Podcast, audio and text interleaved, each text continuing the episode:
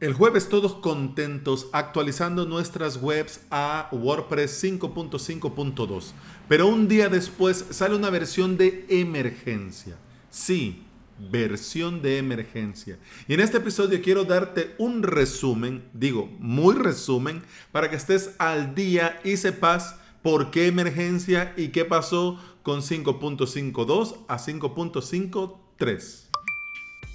Pero antes de entrar en materia, bienvenida y bienvenido. Estás escuchando Implementador WordPress, el podcast en el que aprendemos de WordPress, de hosting, de VPS, de plugins, de emprendimiento y del día a día al trabajar online. Este es el episodio 480 y hoy es lunes 2 de noviembre del 2020. En avalos.sv, mi academia online, tenés todo lo necesario para aprender a crear tu propio sitio web con WordPress en tu propio hosting VPS. Así que si querés aprender online, avalos.sv.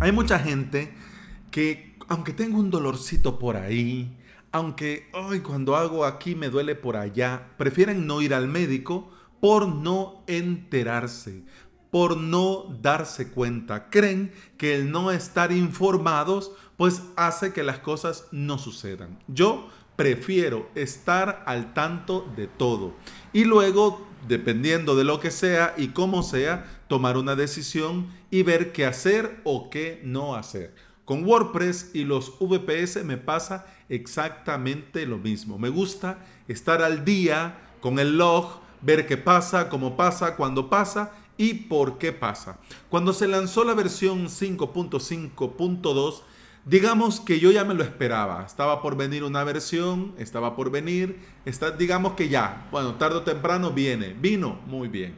Pero al ver 5.5.3, a mí, en honor a la verdad, me agarró con el pie cambiado. Pero vamos a ver, en la versión 5.5.2 se corrigieron 8 vulnerabilidades diferentes. Estas vulnerabilidades necesitaban, digamos, de una condición específica para poder ser explotadas.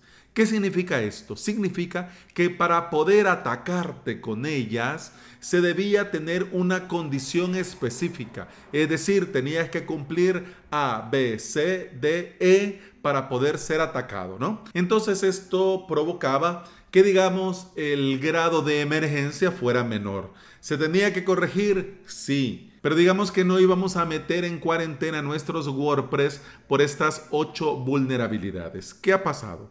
ha sucedido que cuando se corrigieron estas vulnerabilidades y se trabajó sobre la versión 5.5.2, se hizo un cambio. Este cambio se hizo para prevenir que se intente atacar la base de datos. Y esto, por supuesto, cambió el instalador de WordPress, porque cuando sale una nueva versión, los que ya tenemos nuestras instalaciones funcionando, pensamos en nuestras instalaciones, pero no nos ponemos a pensar en la gente que en ese momento se va a instalar WordPress, ¿ok? ¿Qué pasaba? Que al conectarse buscaba si existían ciertas tablas para proceder o no a su instalación. Es decir, que al querer instalar, en el momento de querer instalar con 5.5.2, no se podía porque el mismo ajuste de seguridad impedía que se hiciera. El equipo de WordPress detuvo el despliegue de 5.5.2, pero al hacerlo se coló la versión 5.5.3 alfa. Problemas, ninguno, pero sí un par de disgustos, porque a muchos usuarios les aparecía temas, themes, es decir, 20 algo adicionales y además el plugin de Akismet. Viendo la que habían liado, deshabilitaron nuevamente la descarga de WordPress 5.5.2 y lanzaron rápidamente 5.5.3 que es exactamente igual a la versión anterior, pero corrigieron esta cuestión de la conexión con la base de datos para las instalaciones nuevas. Uf, ¿qué jaleo has de estar pensando? Si en tu WordPress tenés 5.5.3 alfa, cosa que sería muy rara porque ya se tendría que haber actualizado a la, a la última versión, es decir, 5.5.3 sin el alfa. Y si tenés estos temas y este plugin extra que vos ya lo habías borrado y que te aparecieron de la nada, bueno, Solo es cuestión de actualizar manualmente tu instalación y si no has actualizado y tenés 5.5.2, pues vas a poder hacerlo directamente a 5.5.3. Yo sé que muchos 5. algo, mucho pucho aquí, pero ¿qué pasa? Vamos a resumir la situación. La versión 5.5.2 hacía imposible instalarse en un nuevo WordPress, es decir, que esta versión no se podía instalar. Esto no afectaba en nada a los sitios que ya estaban creados. Este problema ocurría y daba error y daba problemas solo cuando ibas a instalar por primera vez un nuevo WordPress. ¿Ok? Y la versión 5.5.3 es la misma, pero con la corrección de esto que estábamos hablando. ¿Ya? Ahora con 5.5.3 ya se pueden crear WordPress sin problemas, ya se puede hacer la conexión con la base de datos cuando es una instalación nueva, sin problema, y además también obviamente están corregidas las vulnerabilidades que hablábamos en un principio. Vulnerabilidades que como te digo, tenés que tener una condición muy especial y muy particular para verte afectado. Pero bueno, ¿Qué pasa con esta situación? Toda esta situación ha abierto un debate con el tema de las actualizaciones automáticas y hay opiniones encontradas de si el estar al día automáticamente es buena idea. Incluso algunos opinan que, hombre, siendo WordPress, debería de tenerse un poco más cuidado al lanzar qué o cuál actualización que afecte qué o cuál conexión.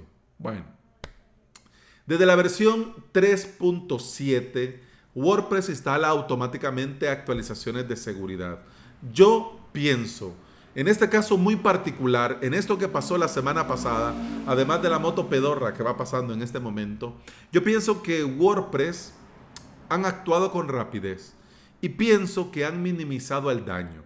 Al final pudo ser peor, pudo ser peor, pero ¿qué era lo, digamos, el extremo, lo, más malo que podía suceder. Pues lo más malo que podía suceder es que alguien no pudiera instalarse WordPress eh, de cero, una instalación nueva. Y que también a diferentes usuarios les aparecieran temas oficiales instalados, pero no activos, y un plugin de la Kismet instalado, pero no activo. Claro, nosotros lo decimos así, bueno, sí, esto fue lo peor y no es muy grave. Pero ¿qué sucede? sucede que por eso es muy buena idea estar siempre informados, al tanto, porque yo no me imagino el susto ni el disgusto que yo podría haberme llevado si de repente entro a mi WordPress y para comenzar veo abajo que dice alfa y luego veo temas instalados y veo plugins instalados que yo no he instalado. Mira, no me imagino ni el susto ni el disgusto. Pero bueno, yo sé que este episodio hubiese sido genial, que hubiese venido el viernes pasado. Del viernes al lunes muchas cosas han pasado, pero bueno, nunca es tarde. Así que si tu web o las webs de tus clientes ya están en 5.5.3, pues ya lo peor ya pasó. Si no tenés ningún fin, ningún plugin instalado, significa que tu WordPress no llegó de 5.5.2 a la versión alfa y luego a la punto 3, así que no pasa nada. Ya lo peor ya pasó. Yo entiendo, fíjate que entiendo, cuando me dicen que nosotros no debemos de ser conejillos de indias con el software, y esto lo dicen muchos em, usuarios que sale la versión, pero no actualizan hasta que ya se ha depurado en una versión posterior. A mí decime loco. Yo prefiero tener backups al día y si algo va mal, restaurar el backup. Pero prefiero hacerlo en lugar de tener desactualizados mis sistemas o los de mis clientes y al querer actualizar, por tener tanta cosa desactualizada, me reviente todo en la cara. Así que bueno, ya sabes qué ha pasado con estas actualizaciones tan seguidas. Y bueno, si te viene bien en los comentarios, contame. ¿Qué dijiste vos al ver actualización tras actualización? Yo el sábado ya me estaba esperando a WordPress 5.5.4. ¿Y a vos cómo te agarró estas actualizaciones? Y bueno, eso ha sido todo por hoy. Muchas gracias por estar aquí. Muchas gracias por escuchar. Te recuerdo que podés escuchar más de este podcast en todas las aplicaciones de podcasting. Por supuesto, Apple Podcast, Google Podcast, iBox y Spotify. Si andas por estos lugares y me regalas una valoración, un comentario, un me gusta, un corazoncito verde, yo te voy a estar eternamente agradecido. ¿Por qué? porque todo esto ayuda a que este podcast llegue a más interesados en aprender y trabajar con WordPress. Eso ha sido todo por hoy. Continuamos mañana. Hasta entonces. Salud. Pam pam pam pam pam